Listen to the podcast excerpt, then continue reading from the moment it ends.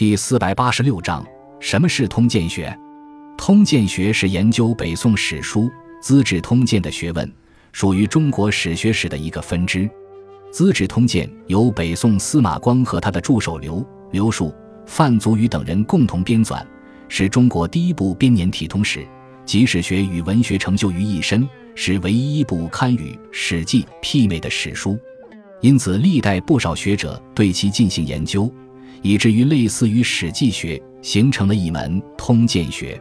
通鉴学主要的研究范畴大体可分为三个方面：一是通过《资治通鉴》对战国至五代时期的历史进行研究；二是对于《资治通鉴》本身的史学史价值及文学价值的研究；三是对于作者司马光的生平、学术生涯、政治观点。尤其是对司马光当初先作为王安石变法的反对者，当上宰相后又亲手废除了王安石的政策的始末进行研究。